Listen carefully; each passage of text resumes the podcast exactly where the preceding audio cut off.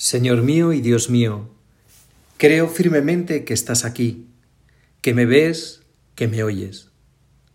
Te adoro con profunda reverencia. Te pido perdón de mis pecados y gracia para hacer con fruto este rato de oración. Madre mía Inmaculada, San José, mi Padre y Señor, Ángel de mi guarda, intercede por mí.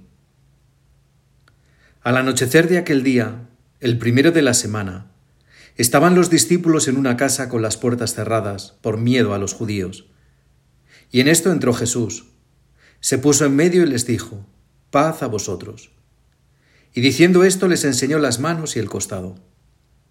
Y los discípulos se llenaron de alegría al ver al Señor. Jesús repitió, paz a vosotros. Como el Padre me ha enviado, así también os envío yo. Tomás, uno de los doce, llamado el mellizo, no estaba con ellos cuando vino Jesús. Y los otros discípulos le decían, Hemos visto al Señor. Pero él les contestó, Si no veo en sus manos la señal de los clavos, si no meto el dedo en el agujero de los clavos y no meto en la mano su costado, no lo creo. A los ocho días estaban otra vez dentro los discípulos y Tomás con ellos. Llegó Jesús estando cerradas las puertas. Se puso en medio y dijo, Paz a vosotros. Luego dijo a Tomás, Trae tu dedo, aquí tienes mis manos, trae tu mano y métela en mi costado, y no seas incrédulo, sino creyente. Contestó Tomás, Señor mío y Dios mío. Jesús le dijo, Porque me has visto has creído. Bienaventurados los que crean sin haber visto. Muchos otros signos que no están escritos en este libro hizo Jesús a la vista de los discípulos. Estos han sido escritos para que creáis que Jesús es el Mesías, el Hijo de Dios, y para que creyendo tengáis vida en su nombre. El pasaje del Evangelio que hemos escuchado nos habla de un lugar, de un encuentro y de un libro. Y estas tres ideas nos pueden servir para hacer este rato de oración. Un lugar. La casa en la que estaban los discípulos al anochecer del día de la Pascua. De ella San Juan nos dice únicamente que sus puertas estaban cerradas. Y ocho días más tarde, los discípulos estaban todavía en aquella casa, y las puertas seguían cerradas. Jesús entra, se pone en medio y trae su paz, su misericordia, la misericordia de Dios. Podemos entender por qué aquella casa está cerrada. En todos los apóstoles estaba muy vivo la muerte dolorosa de su Señor. Además le han dejado solo, le han abandonado, Pedro con sus negaciones, pero también los demás. Han huido y ahora todo se ha desmoronado. Están tristes, abatidos, derrotados, llenos de decepciones, con sus sueños truncados, con sus futuros inciertos. Tomás no quiere sufrir más, no quiere exponer su corazón a más decepciones y lo protege con la decisión de no creer. Esos corazones necesitaban de la paz del Señor. Y por eso el saludo, la paz a vosotros. Y a la vez muestra las llagas, las llagas que son fuente de paz. Esta escena sigue siendo actual. Cada día el Señor quiere entrar en nuestra vida y darnos su paz. Quiere que le abramos las puertas de nuestros corazones, las puertas de nuestro trabajo, de nuestra vida familiar, de nuestras amistades, de nuestro descanso, de nuestras alegrías, de nuestras penas, de nuestros gozos, de nuestras tristezas.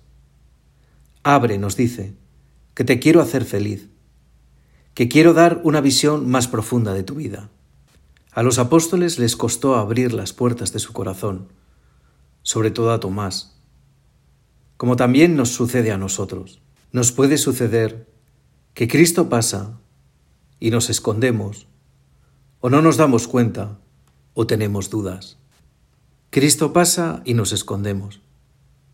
No nos sentimos a la altura por nuestras miserias, por nuestras debilidades, por nuestros pecados. Y pensamos que no somos dignos. Nos puede entrar una cierta vergüenza. Y en lugar de ir a su encuentro, de abrazarnos fuertemente a Él, a su misericordia, a su perdón, a su mirada tierna, nos encerramos. Preferimos que pase de largo. También nos sucede que Cristo pasa y no nos damos cuenta, que Cristo está a la puerta de nuestro corazón y no nos damos cuenta por nuestro egoísmo. Nos quedamos encerrados en nosotros mismos, en nuestras cosas, llenos de vanidad, de orgullo, de soberbia. Nos ponemos a nosotros en el centro y nos olvidamos de Dios a lo largo del día. Nos olvidamos de los demás, que no me líen, esa persona que necesita nuestro tiempo, nuestra escucha, nuestro perdón. Y nosotros le miramos con una cierta indiferencia. Ahora no, no es el momento. Quizá más tarde. Nuestra familia que nos necesita. Nuestros amigos que nos necesitan. Y nosotros encerrados en nosotros mismos. También nos puede suceder que Cristo pasa y tenemos dudas ante el dolor y la enfermedad, propia de nuestros amigos, de nuestros familiares, ante las desilusiones personales y profesionales, ante las contradicciones.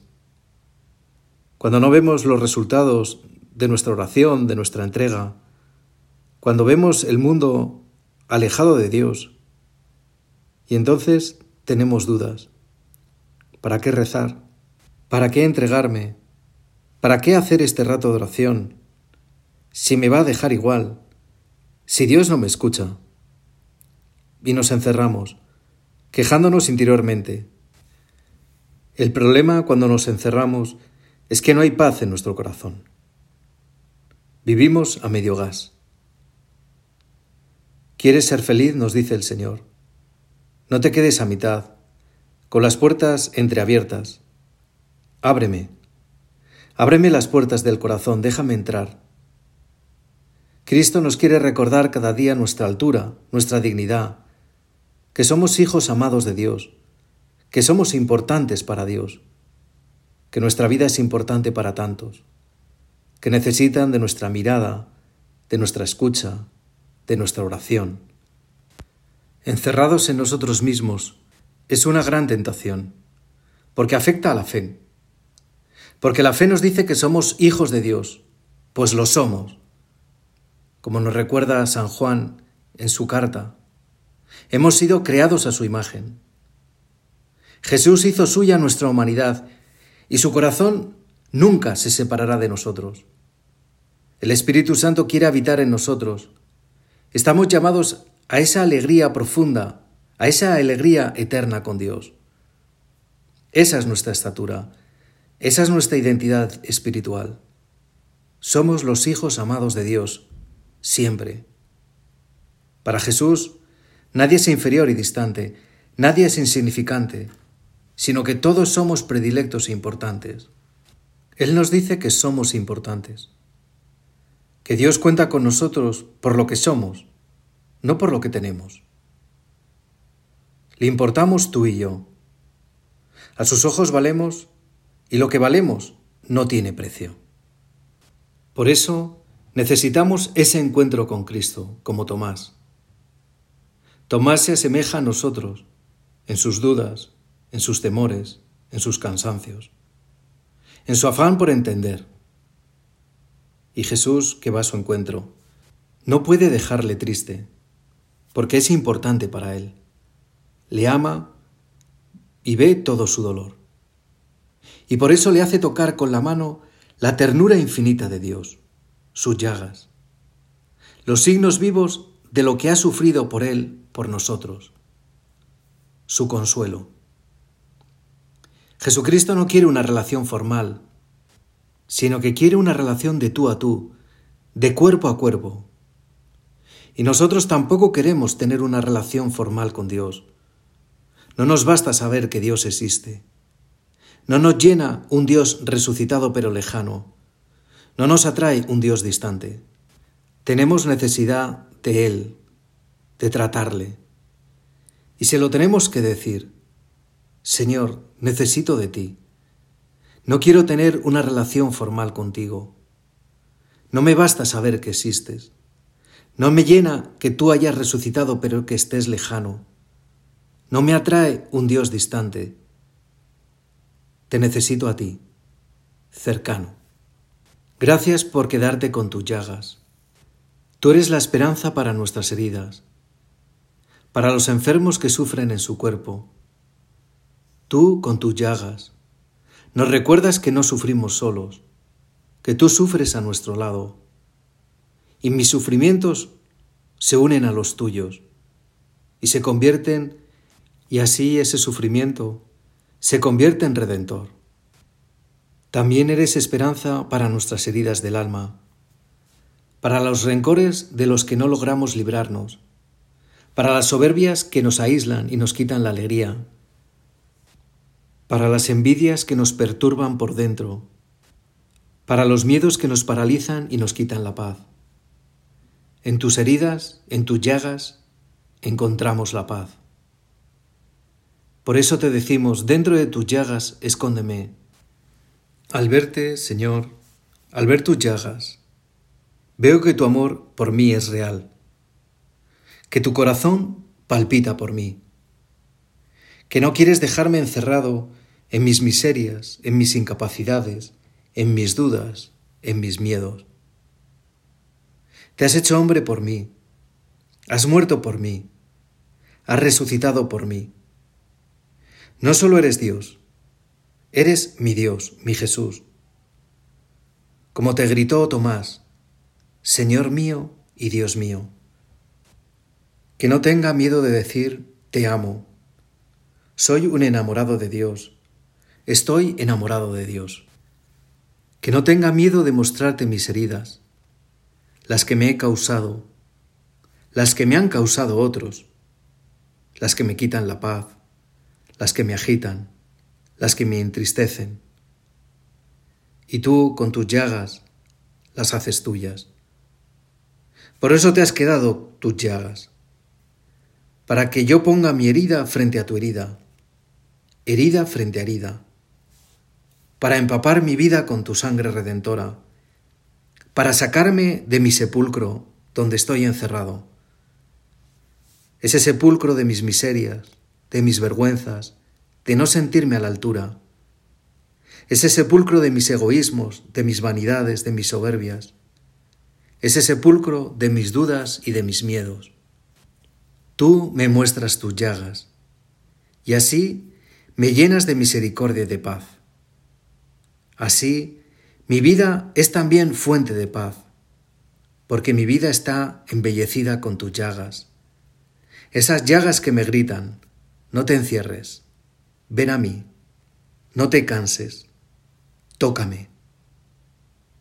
Tú tienes unas ganas locas de que te abrace, y yo también, Señor, porque estoy enamorado de ti. Tengo unas ganas locas de abrazarte, de besar cada una de tus llagas. Jesucristo nos espera en cada rato de oración. Cuando le llevamos con confianza y total sinceridad hasta el fondo lo que somos. Jesús se alegra de que hablemos de todo. No se cansa de nuestras vidas, que ya conoce. Espera que la compartamos, incluso que le contemos cada día lo que nos ha pasado. Así se busca a Dios con una oración que sea transparente y no se olvide de confiar y encomendar las miserias, las dificultades, las resistencias, las dudas, los miedos.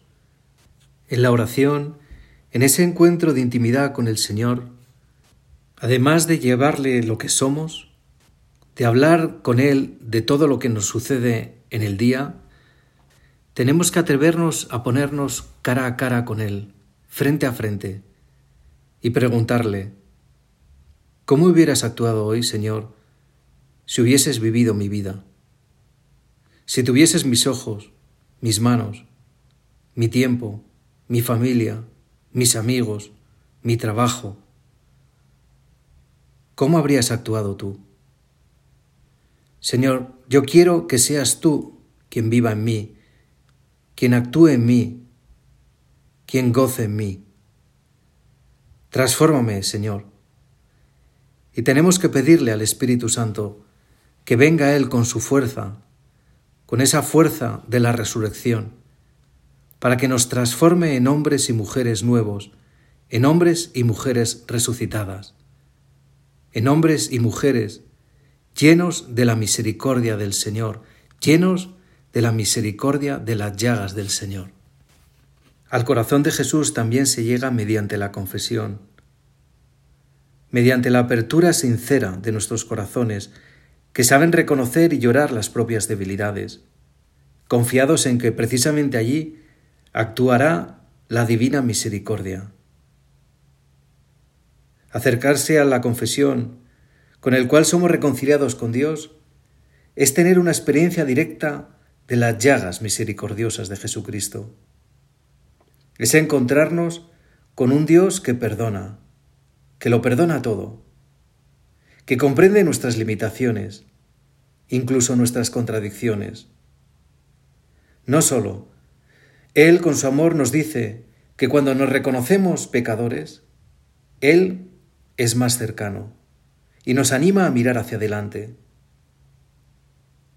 Nos dice que cuando nos reconocemos pecadores, cuando reconocemos nuestros pecados y pedimos perdón, hay fiesta en el cielo. Jesús hace fiesta. Esta es su misericordia. Tomás aquel día no sólo llegará a creer en la resurrección, sino que encontrará en Jesús lo más importante de la vida, a su Señor, Señor mío y Dios mío, su Señor y su Dios. Podemos decirle estas palabras espléndidas. Señor, tú eres mi único bien, la ruta de mi camino, el corazón de mi vida, mi todo. Tú eres mi Señor y mi Dios. San Juan al terminar de escribir este encuentro de Jesús con Tomás, nos dice que muchos otros signos que no están escritos en este libro hizo Jesús a la vista de los discípulos. Es un libro que no está terminado, que da espacio para los signos que podemos hacer nosotros, que hemos recibido el Espíritu del Amor, las llagas misericordiosas de Jesucristo, y estamos llamados a difundir la misericordia queda espacio para lo que Dios quiere hacer con nosotros en este mundo. El Evangelio es el libro vivo de la misericordia de Dios. Es el libro que tenemos que leer y releer continuamente cada día. Todavía tiene al final páginas en blanco. Es un libro abierto que cada cristiano está llamado a escribir, con el mismo estilo de Dios, con ese estilo de la misericordia de Dios es decir, realizando obras de misericordia, con gestos concretos de amor. Estamos llamados a ser escritores vivos del Evangelio, porque nuestra vida sana este mundo. Nuestros familiares, nuestros amigos, nuestros colegas, nuestros vecinos, necesitan de Cristo con sus llagas, y Cristo con sus llagas nos necesita a nosotros para hacerse presente con su misericordia y con su perdón. Al comienzo del Evangelio hemos leído que en aquella casa con las puertas cerradas resuena fuerte el mensaje que Jesús dirige a los suyos. Como el Padre me ha enviado, así también os envío yo. Jesús nos envía. Él desea desde el principio que nosotros estemos de salida, que vayamos al mundo.